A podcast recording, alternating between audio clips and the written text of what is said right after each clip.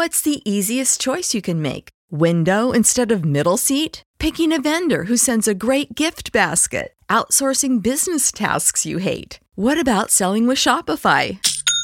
Whether you're selling a little or a lot, Shopify helps you do your thing, however you cha-ching. Shopify is the global commerce platform that helps you sell at every stage of your business. From the launch your online shop stage to the first real life store stage, all the way to the did we just hit a million orders stage. Shopify's there to help you grow. Whether you're selling scented soap or offering outdoor outfits, Shopify helps you sell. Wherever and whatever you're selling, Shopify's got you covered. Sign up for a $1 per month trial period at shopify.com slash try. Go to shopify.com slash try now to grow your business, no matter what stage you're in. Shopify.com slash try.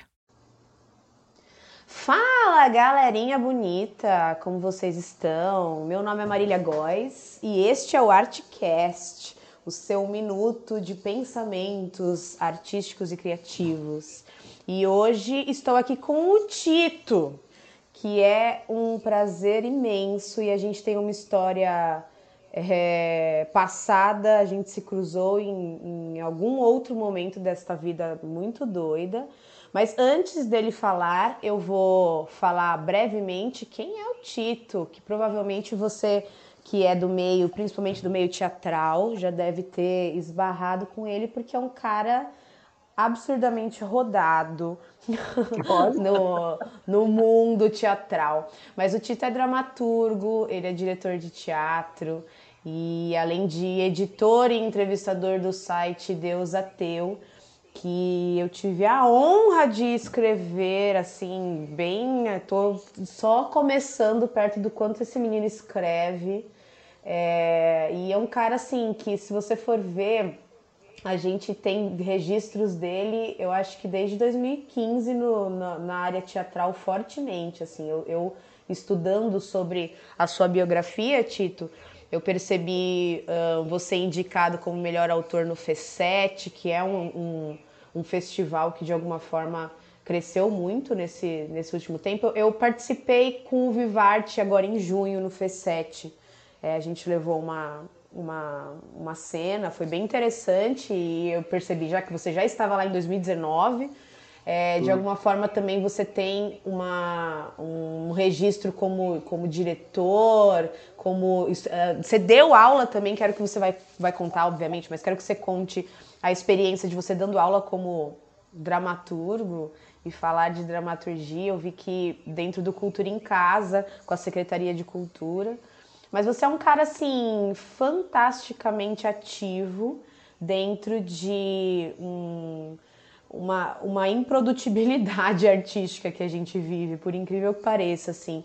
Apesar da gente estar tá vivendo um meio digital super fértil e que chega até as pessoas e a gente consegue ter dados para fazer chegar, é, ao mesmo tempo, artistas que não sabem o como utilizar essa ferramenta é, para colocar voz, para produzir, para fazer arte, não só ser influenciador mostrando é, a sua casa, o seu prato de comida, mas produzindo arte. Eu acho que de alguma forma você está surfando nesse meio digital. Agora fala, por favor, Tito, vou te dar a voz. Por favor, seja bem-vindo ao Artcast. Boa tarde, Marília. Obrigado pela, pelo carinho da apresentação e pelo cuidado da pesquisa. É, eu acho que dentre essa, esse, compilado de coisas que você organizou, é, vale a pena a gente começar com a nossa percepção atual do que é o digital, né? É, como que as nossas performances em comunicação, em produção simbólica, artística, estética, é, toca esse momento da momento único, né? Da, da humanidade, sobretudo da experiência brasileira nesse contexto. Né? Eu acho, Marília, que tem muita gente produzindo bastante conteúdo, mas há um problema seríssimo de distribuição desse conteúdo, né? É, eu vejo que atores, atrizes, autores, autoras, diretores, diretoras, pesquisadoras, pesquisadores é, tendem a tornar públicas as suas, as suas produções intelectuais, né? É, mas em alguma medida isso tudo acaba se tornando mais uma postagem de Instagram, mais uma postagem de, de, de Facebook e uh, o que vai acontecer é que tudo isso vai vai se perder, né? Então, em alguma medida, quando eu começo a, a imaginar o que seria o formato atual do site, que agora eu acho que, que o Deus Ateu configura de fato o que eu desejava, é, é, é uma, uma certa, um certo cuidado para que esses materiais eles tenham um abrigo, né? É, portanto, eu vou te dizer como surge a ideia, né? É, percebendo que muita gente produzia e que esse conteúdo, mesmo eu que, que tenho interesse em pesquisa, não, não podia mais encontrá-lo porque estava soterrado ali por uma dezena, uma centena de postagens, eu imaginei um espaço onde eu pudesse convidar essas pessoas que eu, que eu já julgava interessante antes é, a deixarem ali seus materiais, né? Seus materiais criativos, de pesquisa, enfim. É, aí eu, o recorte veio depois, né? Então, eu, eu imaginei que também se esses, se esses materiais teriam um lugar, eles precisariam ter uma plateia, né? E eu, e eu comecei um site que se dedicou muito mais à psicanálise, ao cinema e ao design no começo do que propriamente ao teatro, por uma questão muito prática, havia uma pandemia entre nós, né? Então eu não, não podia produzir os conteúdos que eu tinha interesse, e aí, e aí surge a figura do entrevistador também, que nunca foi um projeto. É, então, o que eu fiz foi magnetizar alguns grupos que são sensíveis, né? Cinema, psicanálise, literatura e tal. E quando eles chegaram perto, é uma traição, né? Eu falei, opa, não, peraí, tem teatro também, né? Então, quando a gente consegue reunir um, público aí oscilante de uh, 20 mil, 15 mil pessoas, que foi o que mais ou menos a gente conseguiu reter, né, no, no momento da pandemia, uh, eu, eu, descobri que entre 20 mil pessoas, duas mil tinham interesse em teatro, ou poderiam vir a ter interesse em teatro, né? E eu percebia que se eu só falasse de teatro antes, eu teria duas mil pessoas, dessas duas mil eu teria duzentas, né? Então a conta foi inversa. Eu primeiro trouxe um, grande, é, uma grande equação para perto e depois eu, eu transmutei o nosso próprio conteúdo. Né? Eu estou falando eu, né, de um jeito muito é, personalista, mas não é verdade. Teve, teve, teve uma equipe hiper capacitada e e que mandou muito bem nesse período. Não, o pessoal não está mais, seguiu em outros projetos e tal, mas tudo então, isso Então o Deus foi, Ateu foi... ele começa com outras pessoas também. Que, então não, não foi só um, um, projeto que surgiu só de você. Eu imaginei que não. teria sido assim, só de você. Não, não, não, não, de forma alguma. É, é... Eu acho bonito até porque o nascimento do site ele ele é intuitivamente próximo ao nascimento do próprio teatro e eu te explico por quê porque nasce de uma bebedeira, né? Eu estava no Rio de Janeiro sem projeto nenhum, assim, eu não, eu não fui ao Rio fazer determinada coisa. Eu fui realmente curtir as férias de um amigo, né? Ele estava de férias, puta, vou com você e fui. E, e ele tem formação em psicanálise, dá aula de psicanálise. E ele e a gente conversando e tal, e ele estava, acho que eu não me, me recordo claramente, mas eu acho que ele vinha num momento de formação e tal. Então, isso em qual, é, qual o ano que, que isso acontece? Ah, dois anos atrás, né? 2020, eu acho. É Ou muito 19... recente o Deus Ateu, então. É não é de 2015, então, desde que você. Não, não, não, na... não, não, não, Antes do Deus eu escrevi em alguns lugares, escrevi na Antropositivo, é, sempre colaborei com Miguel Arcanjo, enfim. É... E aí depois, se der tempo, eu conto de como surge, né, a coisa de escrever crítica e tal. Uh, e aí, pô, a gente estava no Rio trocando uma ideia e tal, e ele naquele exercício contínuo, né, da psicanálise e tal. E ele brincou, ele falou, puta, Tito, você é o cara mais... É, cara, como megalomaníaco, né? Ele falou, mano, você é muito louco. Porque eu falava umas coisas, eu falei, você é muito louco, o que você tá falando? Isso não vai acontecer e tal. Eu comecei a tirar uma onda, eu falei assim, bicho, você vai ver, quando eu chegar em São Paulo, eu vou convidar, assim, sei lá, o Antônio Araújo do Vertigem para conversar com a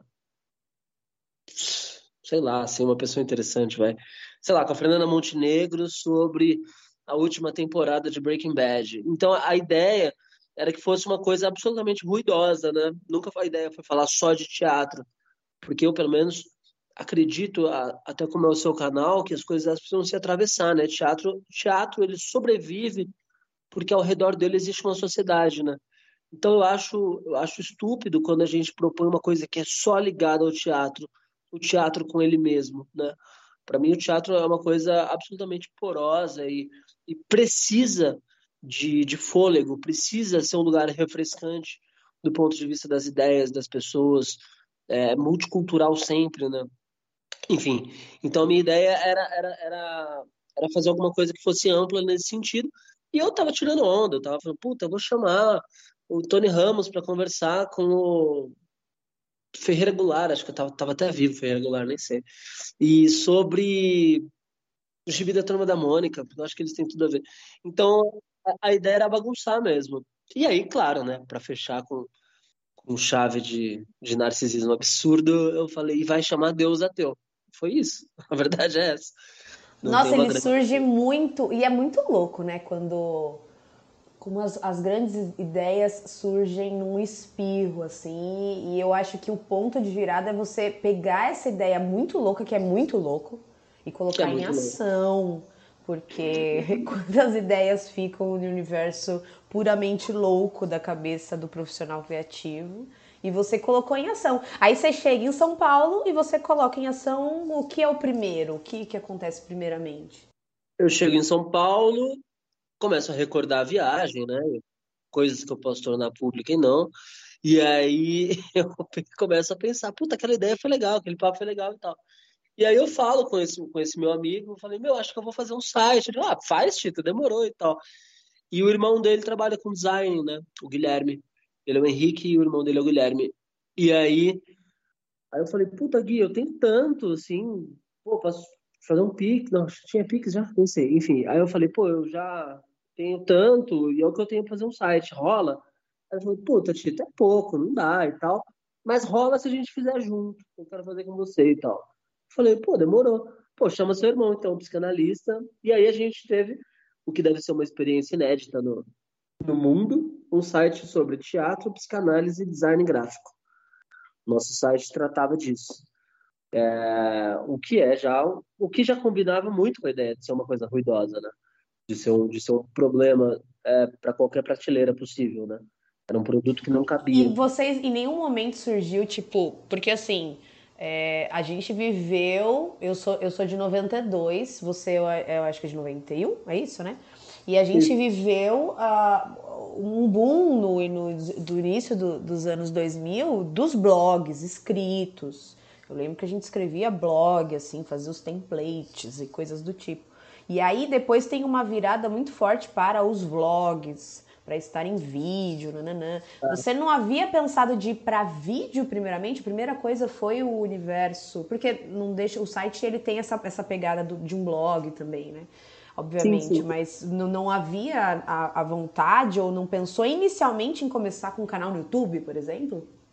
Olha, Marília, isso é uma coisa que eu me pergunto diariamente, né? É, eu, quando, quando, quando surgiu a, a marca Deus Ateu, para dizer assim, eu pensava em várias coisas, o que é, o que não é, fazer caber mesmo na linguagem, né? Porque era, era uma coisa ruidosa. E eu comecei a brincar que a gente era um, um site do século XVIII, né? um site longo, assim. Eu tenho, imagina, eu tenho uma entrevista de 22 páginas, eu tenho entrevista de 26 páginas. Isso está num site, entende? Cara, então, isso é muito, a... muito longe, né, do, do, do que se está se pensando produção é, hoje, assim. Quem vai parar para ler, assim, na internet, é onde é o feed, né? por segundos? É uma pegadinha, uma sacanagem, isso não, não, não é possível. É, então, eu, quando, claro, quando a gente começou a conversar, puta, vai ter podcast? Falei, puta, não. Aí, por quê? Eu falei, cara, porque eu sei escrever, eu faço outra coisa, eu não sei fazer outra coisa. Escrevo. Essencialmente o que eu faço é escrever. E editar vídeo, captar vídeo. Você, me parece, tem um super rebolado com isso. Eu não tenho nenhum. Puta, eu, eu escrevo, inclusive, pelo celular, entende? Então, Eu escrevo tudo que eu escrevo na minha vida pelo celular. É... Então, eu, eu achava que era, era uma, uma dinâmica que poderia, embora ela simule uma, uma certa simplicidade, eu achava que complicaria as coisas, né? Eu só, eu só escrevo, reviso e subo no site. Não tem outra coisa que eu faça, né? Então eu pensei, puta, vou ter que editar vídeo, vou ter que ajustar som, vou ter que ver captação, vou ter que armazenar esse conteúdo, sei lá. Aí eu tenho pânico de HD externo, eu tenho pânico de algumas coisas, sabe? E me dá paura imaginar que, que a coisa pode, sei lá, que é audiovisual, que não está na minha mão, que eu não, não escrevo, não digito, que a outra pessoa não pode salvar na casa dela. Uh, uma coisa que eu sempre faço, assim, eu vou viajar, eu salvo um monte de textos e leio tudo offline, porque eu copio. Então, uh, eu achava o vídeo, eu acho o vídeo uma grande mentira, inclusive, nesse começo de século, sabe? A gente tem uma sensação de que vai durar, porque talvez eu esteja vendo a pessoa, mas eu acho que a primeira coisa que some numa, numa, numa sociedade é um vídeo. Uh, sobretudo que se empresta ao formato exclusivamente digital, né? Eu acho, eu acho muito, muito efêmero, né? Muito efêmero. Cara, mesmo. é muito doido você falar isso, assim. Eu entrevistei há duas semanas o Vamos, que é um artista programador que acaba de, de inaugurar é, a exposição dele. E ele é um artista assim, ele é, ele, ele e o digital é, é, não, não tem como desassociar. E ele falando assim da, da, da, de como isso vem crescendo e ao mesmo tempo é, é, exatamente ele fala sobre isso assim o que vai durar dentro disso e o que dura o que ele fala e eu achei bem interessante são as conexões geradas né? O, o que é essa rede ele fala muito da questão da rede. E eu acho que é isso a gente a gente um, tem uma, uma sensação de, de, de ter, de guardar, mas as coisas que são produzidas digitalmente, elas não são de ter. E, e, elas são uma rede mesmo que vão se encaminhando, vão se conectando. E concordo com esse lado. A gente tem ainda essa sensação de guardar, de pertencimento, mas a internet não tem nada que se pertence, até pela a vontade de querer pertencer com as agora com as como que chama os NFTs e como que a gente vai ter isso, porque é uma sensação de ter, é uma busca de como eu posso registrar isso, é o NFT que surge. Mas bem interessante isso que você está falando, até para você ser um cara que, entre aspas, se diz meio a, a, a, ver, assim, não, não, não quero estar tá totalmente digital, produzindo para o digital, mas está no digital. Então eu acho isso fantástico, não é um cara que ignora. Eu ia até completar dizendo que eu acho que o digital tem que ser mais fomentado, a gente tem que viver cada vez mais nele, eu acho que isso faz parte, é um processo cultural extraordinário, né? Eu não tenho nada contra o digital, não tenho mesmo. Só acho que dentro do próprio digital a gente tem que reinventar maneiras de, de durar, né? É, por exemplo, tem agora uma profissão nova que é criador de conteúdo, né? Eu acho, eu acho legal, uma profissão nova e tal, mas eu, eu sempre pensando, criar? Por que eu não posso ser um organizador de conteúdo? Digamos que eu tenha um, uma livraria. Porra, será que eu não posso uh, visitar 10 perfis de 10 livrarias que eu gosto falar, pô, essa aqui é, o, é a postagem dessa galera hoje, entende? É, por que eu tenho que criar? Qual, é essa demanda de criar? No site, por exemplo, é, eu trabalho com a ideia de acervo, né? Eu não trabalho com a ideia de notícia, nunca, jamais. Eu não dou notícia, né? Então, quando eu publico uma entrevista, digamos que eu te entreviste amanhã, pô, essa entrevista eu vou republicá-la ad eterno, entende? É, porque, por exemplo, você, sei lá, você tem uma rede social com 1.500 pessoas. Daqui a dois meses, a gente sabe que você pode ter 1.600, 1.700, 1.800, 2.000. Então, como que a gente entende o novo nesse contexto, né? É, se a sua entrevista sair de novo, cara, são 500 pessoas que te conheceram agora e que não viram isso né? Só que dentro desse próprio contexto, o artista e a artista têm um certo melindre de dizer, ah, eu vou republicar, já postei isso. Mas, porra, sabe? É, eu, eu acho que quanto mais a gente Isso é muito legal que você está falando, de, de não de não ter medo do, é, de não olhar as coisas como efêmeras, mas olhar as coisas como eu produzi para aquele momento, mas aquele momento ele vai se repetir lá na frente. Exato, e não é uma coisa que foi produzido agora e amanhã já é velho e eu simplesmente descarto. Eu produzo para depois ter uma outra conexão, assim como um livro que foi escrito no século XIX e eu vou lá e me reconecto com ele. Isso é interessante para uma visão de internet que tem a característica de se jogar fora, né? Exato, e sobretudo porque a gente está falando de uma arte que se inscreve no tempo e no vento, né? O teatro ele só existe no tempo presente. Então, uma entrevista com um artista, com uma artista de teatro, ela é de um valor inestimável. E ela não pode estar conectada à notícia, porque o teatro não é notícia. Não é nem notícia nem noticiado, né? O teatro é acontecimento, é fenômeno na cultura e tal, tudo bem. Mas, portanto, tá, ok, ah, a Marília fez uma peça, ela foi muito bem. Mas quem disse que ela foi muito bem? Ela mesma. Por quê? Porque não tem uma notícia sobre isso. Né? As amigas dela que viram, os amigos dela que assistiram, mas quando você tem um profissional que se dedica a situar isso, organizar isso no tempo, criar uma, uma ilha de significado, eu acho que é importante que a gente comece a compreender o digital como, pelo menos nós, quando eu falo gente, estou gente, gente de teatro, né? Como um portfólio ativo, entende? É, para quem quer trabalhar com isso. No mais, só para realmente tirar essa, talvez essa sombra de que eu, de que eu possa ter alguma coisa contra o digital, eu acho que não. Eu acho que todos os grupos deveriam ter sites maravilhosos, é, todas as pessoas de teatro deveriam ter suas páginas muito bem cuidadas. É, eu acho que eu acho como que é um acervo que você diz, como um acervo, todos como um acervo. Acho que é uma grande esperança das artes nesse momento é o digital, entende? É, antigamente eu acho que o, o artista ou artista de teatro era reconhecido pelos seus símbolos é, exteriores, né? Como se veste, aonde anda, qual cigarro fuma, aonde bebe, sabe? É, com, com quem, quem frequenta, aonde vai. Hoje em dia a gente pode mudar um pouco esse contexto, né? Eu já sei aonde você passa suas férias, eu já sei, entende? Então eu acho que isso tudo, é, embora estejamos na pré-história desse, desse movimento, eu acho que isso tudo começa a se configurar de um jeito bom para o artista e para a artista. Acho que a gente consegue fazer um pouco mais parte de determinados grupos e tal.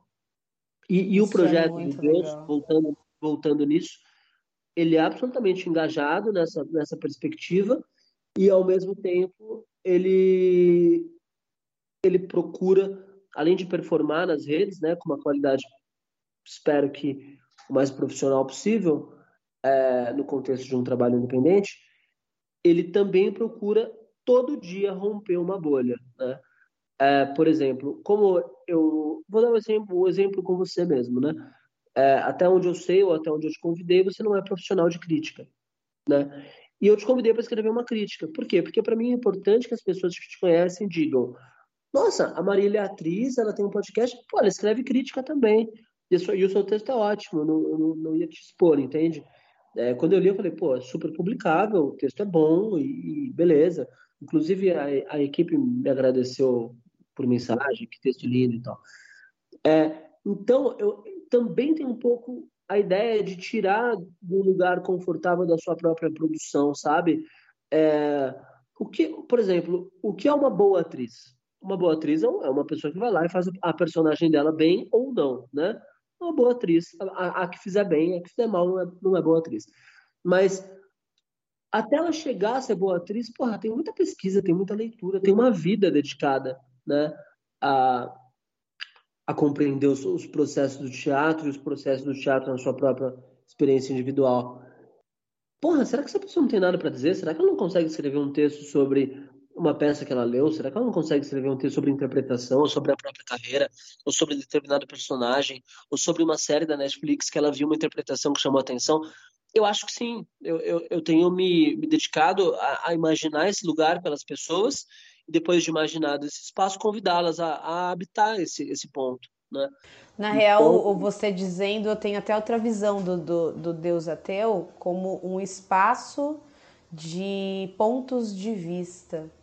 Um espaço é, que abre espaço para dar espaço ao ponto de vista de, de N artistas e pessoas que estão a fim de falar sobre aquilo. Interessante. O Deus Ateu, se você colocar ele numa linguagem muito prática, é uma fábrica de embalagens. Ele não é nada mais que uma fábrica de embalagens. Eu vou. Só que eu, na verdade, eu sugiro o produto. Né? Eu falo, Marília, você tem essa máquina aqui, você já pensou em usar para fazer esse produto? Quando você realiza o produto, eu embalo. Eu entrego num link bonitinho, eu entrego para um público grande, eu entrego com uma foto legal, em, em Full HD, sei lá, com revisão e tal. Então é isso, na verdade. O que eu, o que eu faço propriamente, se você colocar assim, é, sem nenhuma poesia ao redor da, da definição, eu embalo. Eu, eu embalo produtos em, em arte e cultura. É, Mas é essa isso. questão de você abrir para outras pessoas é algo que sempre teve no site ou é algo que você tá. Eu vou, eu vou chamar de site, se eu estiver falando errado, você me corrija. Não sei se é plataforma, site, como você intitula. Tá, é, é site, então. Ah, mais bonito, não. O site do século XVIII é lindo. e, e, a questão de você abrir para outras pessoas, então não é novo, já estava né, desde o seu da sua concepção, da ideia do, do Deus que você fala de, de abrir espaço para. É, mas eu percebo que você é um cara ativo e assistiu até agora, pelo que me disse, mais de 200 peças só este ano. E quantas pessoas além de você rolaram este ano? E outra pergunta, já amarrando essa: como você consegue assistir tanta peça, tanta. Como você consegue se colocar? Hoje, o, o, o espaço, o Deus Ateu, ele te dá um retorno financeiro, você vive financeiramente disso. É, ou há uma, uma base financeira que permite você a estar aberto, assistindo tanta peça, enfim, fala um pouco sobre isso. É, não, não cheguei a 200 ainda. Eu cheguei. Passei de 180. tem mais o que? 30 peças? Vai, vai rolar. Não, essa semana já tem umas 26. Não, brincadeira, essa semana tem quatro. É, Marília, eu acho também que tudo. Eu acho super importante falar dessas coisas, porque parece que parece uma pessoa absolutamente maravilhosa, né? Nossa, como assim? O cara né? É, e na verdade não, eu tenho uma situação financeira tranquila, eu não preciso trabalhar para comer, sabe? Não é uma minha realidade não é essa. E eu procurei fazer alguma coisa disso, né? É, eu acho eu acho tão estúpido quando as pessoas não, não revelam isso, sabe?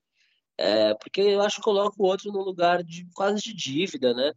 Tipo, eu não preciso trabalhar para comer, entende? Então eu, eu posso fazer isso com o meu tempo, né?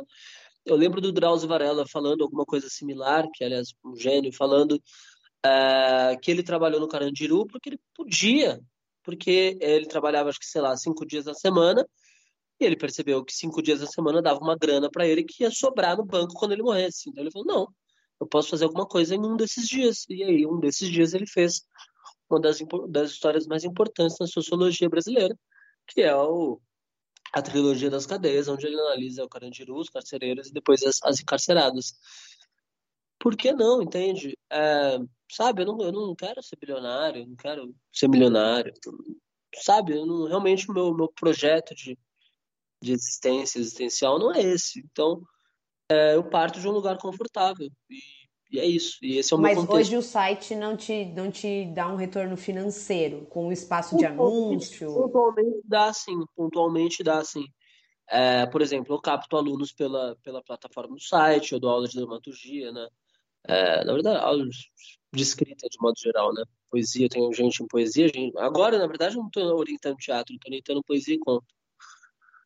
É, então, em alguma medida, dá, sim. Mas eu também invisto, né? Então, eu realmente eu não, não me, me, coloco a perceber esses números na ponta do lápis, mas com certeza é prejuízo. Eu acho que é prejuízo. Mas, em outra medida também, é, eu tenho a vida, a vida cultural, sei lá, de um, de um intelectual nova-iorquino, né? Eu vou ao teatro todo dia. E, eu não, e aí, mesmo partindo de uma, uma, um contexto confortável, talvez eu, eu ficasse meio maus lençóis, né? Se eu fosse pagar por todos os ingressos que eu consumo, e tal. Então eu acho que do ponto de vista cultural essa conta fecha, do ponto de vista econômico eu tenho prestado um serviço ao teatro. É... Então, na verdade, você já tinha antes até do site tudo mais, um, hoje uma, uma estabilidade financeira que, que, que, está dentro da, da, da, sua vida, mas que não vem de uma de algo que você coloca um serviço, você não está trabalhando ativamente, mas já tinha uma, uma vida e você decidiu então pegar esse tempo e artista que é para contribuir para a história do, do, teatro de alguma forma. Então, essa é a sua, a sua realidade, o que faz o, o Deus Ateu ter você como um cara à frente. É assim, certo? Massa. Então, quando a gente se conhece, vou até, vou até voltar uh, ao, ao nosso passado. A gente se conhece, então, eu e Tito, a gente se conhece num curso de teatro é, na Bela Vista, dentro do Teatro dos Arcos, é, com a direção do Zé Renato.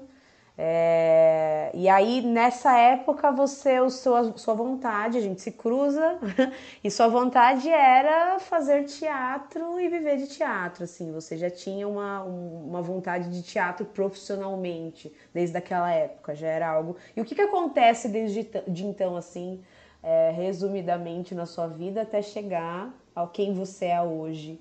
Porque é onde a gente conhece. Outra, outro momento que a gente que a gente se vê e foi muito louco. Olha como, como é. E não sei se você lembra, mas eu havia. Eu tinha ido pro Guarujá, num apartamento da tia do, do meu marido. E a gente se encontra no mesmo andar de um prédio de quatro andares. A gente se encontra no mesmo andar. E aí você olha pra mim e fala, Marília, e eu fico, Tito.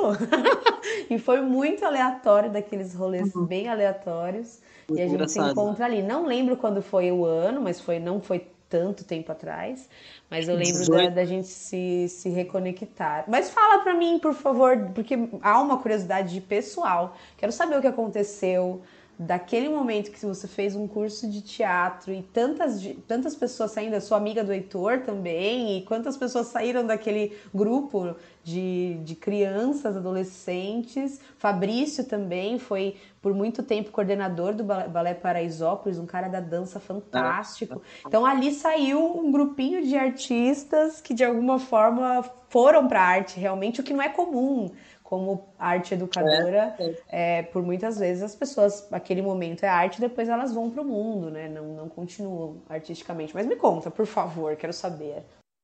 É, só deixa eu colocar uma vírgula com relação a quando você me pergunta se a ideia sempre foi ter pessoas ocupando esse espaço. Sim, é, o projeto, meu projeto inicial de crítica, na verdade, era de multiplicidade de vozes, né?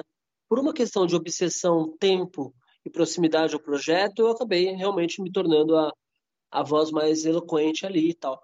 Mas a ideia sempre foi abrir e agora eu consegui fazer isso um pouco mais. E, pô, eu acho, na verdade, se eu tivesse que apontar uma coisa importante, eu eu diria isso. Eu diria que é trazer para perto do, do, pensamento crítico pessoas que não se sabiam é, aproximadas disso. Eu acho isso a coisa mais especial, assim. Voltar agora, nossa, agora peraí que eu vou ter que fazer uma sessão de psicanálise aqui pesada. Vai, porque isso é muito curioso. Eu amo, como uma boa canceriana, adoro falar de passado. Eu acho que eu te conheço no ano que o mundo ia acabar, em 2012. Por quê? Porque eu estava me formando na, na escola que eu estudei, no Wolf Maia, e, e me formando ali, eu sentia falta de, enfim, de mais tempo, né? Eu, eu lembro que na época eu, até usava uma analogia que era o piloto ele só pode ser piloto depois de ter determinado número de horas de voo, né?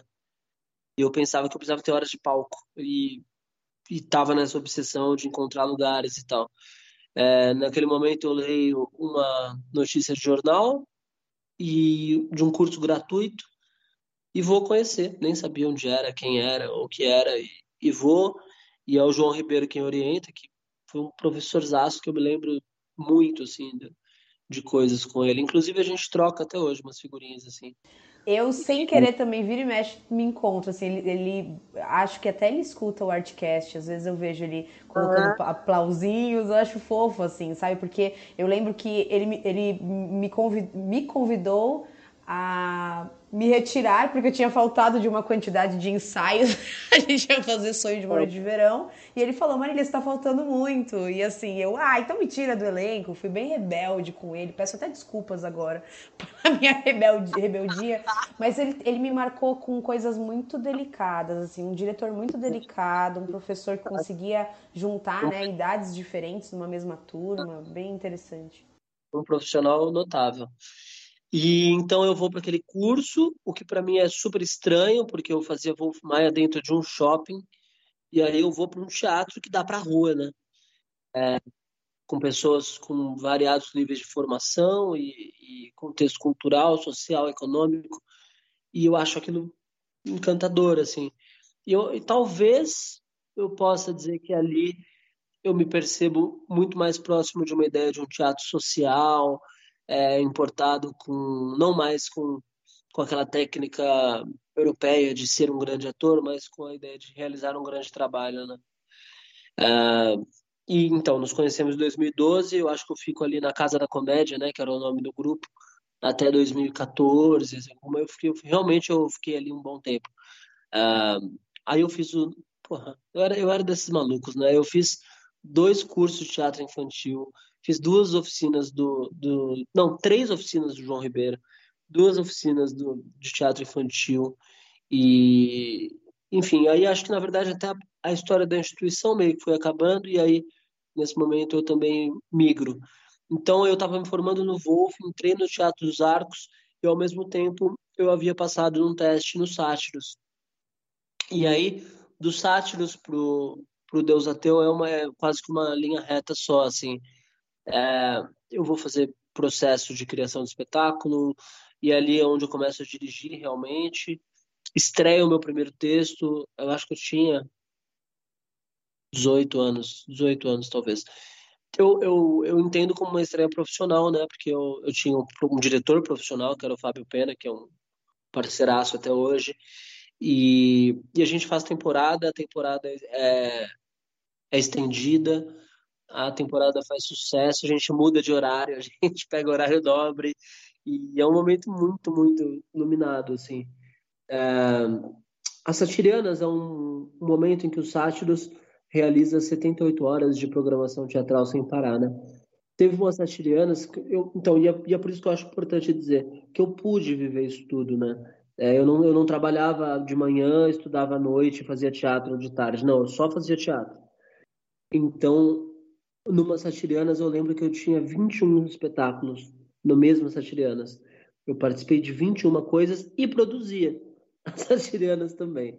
É, como, como se diz hoje em dia, o segredo é fazer tudo mal, né? Eu era um péssimo, um ator realmente deplorável, mas eu tinha a coisa da vocação, né? Eu falei até ontem sobre isso.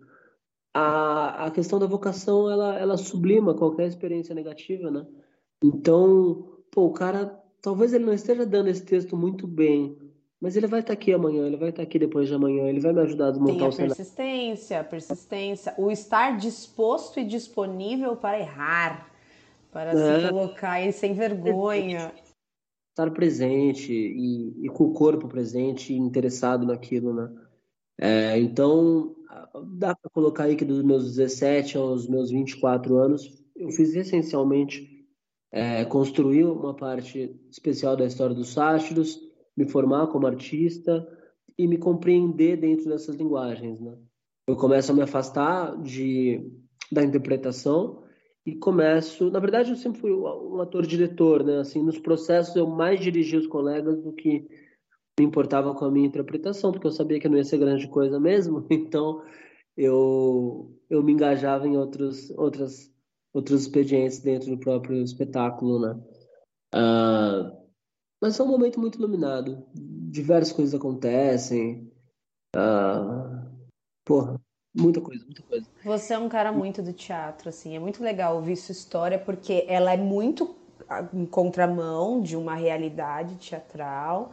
É, e, e, você não, não é, ignorou isso. Você simplesmente pegou e falou: Cara, essa é a minha realidade, eu vou pegar isso com tudo e vou produzir, assim, sem, sem ser blazer, mas produzindo mesmo de, de chão de teatro, estar ali contribuindo.